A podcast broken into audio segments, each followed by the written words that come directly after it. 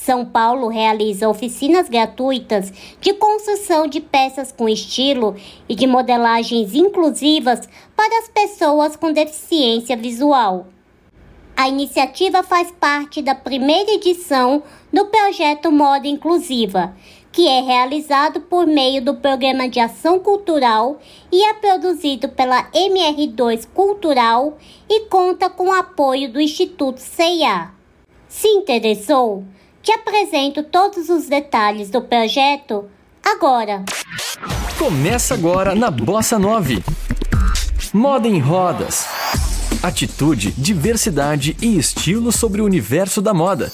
Você encontra aqui.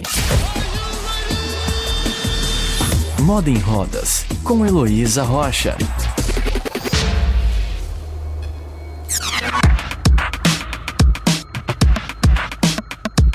Em episódios anteriores, eu já abordei os desafios que as pessoas com deficiência visual enfrentam na moda, tanto para adquirir uma peça quanto para identificar aquilo que está vestindo. Mas e na confecção desse produto? Será que o fato de não enxergar as impedem por completo de modelar e costurar? A resposta é não.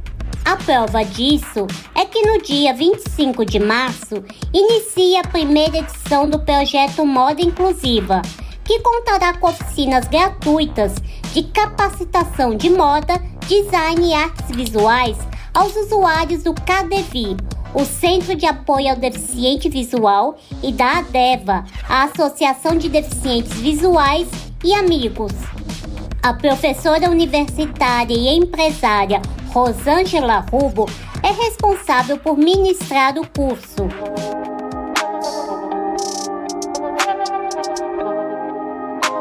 E apesar de ser a primeira vez que trabalha diretamente com as pessoas com deficiência, ela relembra de que maneira a inclusão era discutida durante a graduação em design de moda. Durante a faculdade, esse foi um tema bastante recorrente, porque uh, eu fiz curso de moda, então dentro do curso de moda muito se discutia sobre eh, acessibilidade, sobre o deficiente visual conseguir uh, escolher suas próprias roupas, mas tudo sempre foi feito, pensado de forma a entregar um produto a essa pessoa que tem essa necessidade. Uh, nós nunca havíamos pensado em uh, fazer com que o, o, o portador da necessidade uh, fosse o protagonista da criação desse produto. E apesar de nunca ter imaginado na possibilidade de ensinar uma pessoa com deficiência visual a criar as próprias roupas, Rosângela conta o que a motivou a aceitar esse desafio. Eu fui convidada, na verdade, para ministrar essa oficina, esse projeto. Achei muito interessante, porque, como eu já disse, eu nunca havia pensado em fazer com que o, a pessoa que não, não tenha capacidade total ou não tenha visão, de não ter a capacidade total de visão, eu quero dizer, uh, ou mesmo completamente sem ter a visão, que pudesse uh, uh, realmente criar alguma coisa para que ela possa trabalhar. Quando a Mel me convidou, eu achei muito interessante, fui pesquisar, achei é, alguns, alguns métodos para ensino relativamente adaptados, né? Mas não encontrei nada específico, assim, alguma coisa que, que realmente tivesse sido feita. Então, o que me chama muito a atenção nesse, nesse projeto é justamente o inidetismo dele, né? Eu não sei se tem outras pessoas que já fizeram isso, e a singularidade, né? Porque conforme a gente for trabalhando com as pessoas, a gente vai conseguir ver qual vai ser a melhor forma de, de ajudar a liberar esse potencial criativo delas. Também desconheço de outras iniciativas que proporcionem à população com deficiência visual o conhecimento em corte e costura, e por isso Rosângela conta qual é a proposta do projeto. O projeto foi pensado para mostrar para as pessoas o que é ser um designer de moda.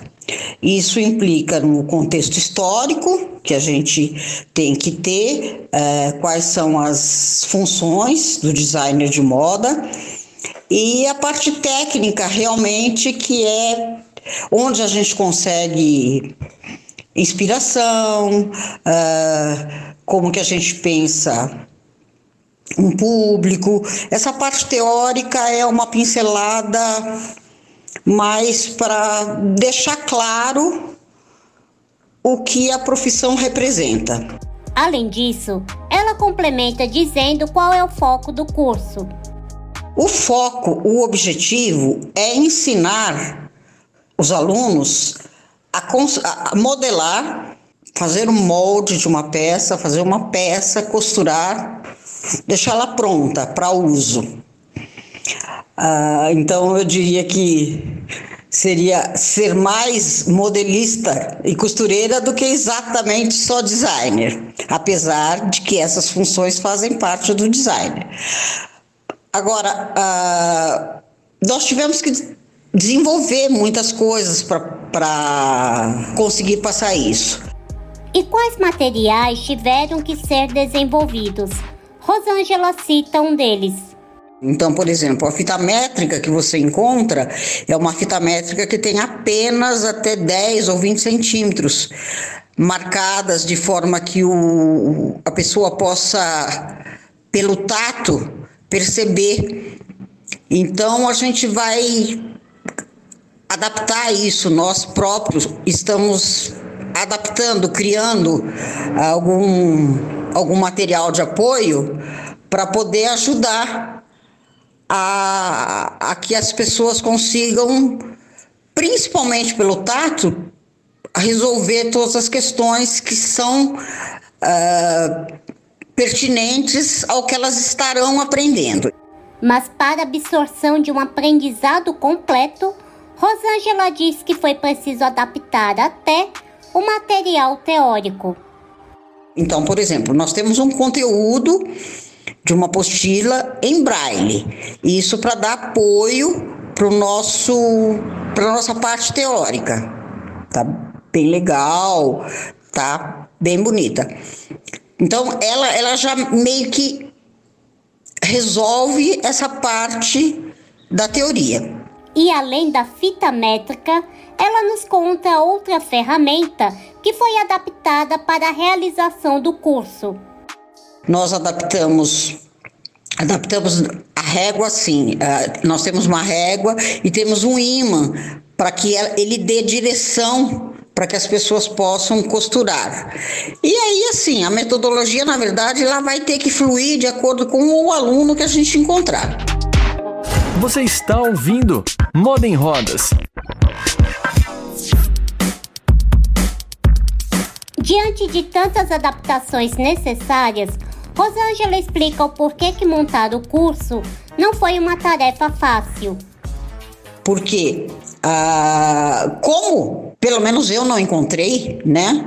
Ah, ah, pessoas com deficiência visual trabalhando com modelagem e costura, a gente não tem material de apoio para eles. Material que eu digo é a régua, a tesoura que pudesse orientar na, num corte, uh, algum, algum aparelho que pudesse ajudar a manter uma costura no ponto que a gente quer, a fita métrica, porque a gente precisa de fita métrica para costurar, para modelar. Então, essas coisas todas é que foram um grande desafio conseguir ver o que tem no mercado e o que a gente consegue uh, adaptar para ajudar que as pessoas possam desenvolver o conteúdo do, do projeto. Mas você se engana se acha que este foi o único desafio. Rosângela nos conta mais outro.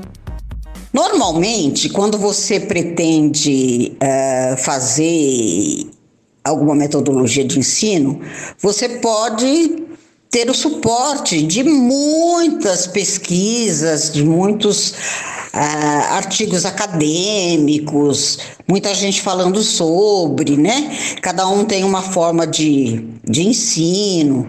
Só que essa área especificamente não tem nada. Mesmo afirmando que não encontrou nada para elaboração das aulas, a professora irá utilizar como base alguns trabalhos acadêmicos e ela diz com quais são eles. Eu vou trabalhar com a metodologia, aliás, eu vou trabalhar pensando na metodologia do professor Geraldo, da Anhembi Morumbi, ele tem uma, um projeto que ele fez na faculdade muito interessante que se chama Ver Além. Então, uh, eu li esse, esse trabalho dele, né, foi uma pesquisa acadêmica, achei bastante interessante porque ele é voltado realmente para as pessoas com baixa visão ou sem nenhuma visão. E também com a, a, tem um projeto de Santa Catarina, se eu não me engano, agora me falha a memória, mas acho que é da UDESC, que chama Saberes. Meu Deus, vai me fugir agora. Saberes Sensíveis. E ele trabalha muito com a forma do Jun Nakal, que é um, um grande estilista nosso, né? E meu grande mestre, a trabalhar para criar a partir de um modelo. Depois de conhecer a proposta e os desafios do curso, Rosângela nos conta o objetivo final. O objetivo final do curso é que quando nós terminarmos a, as oficinas, eles tenham modelado uma saia e costurado essa saia. Mas não é apenas simplesmente modelar. Na verdade, a gente está pensando em passar para eles a ideia de criação, porque é um curso de designer, né? E como o curso pretende trabalhar com a criação fashion do estudante. Rosângela explica. Mas é estimular que eles percebam o corpo, porque a gente vai estar trabalhando com manequim, manequim de costura. Então, que eles entendam Uh, o corpo, uh, que eles possam pensar de repente se eles querem fazer uma saia com um recorte diferente, uma coisa diferente.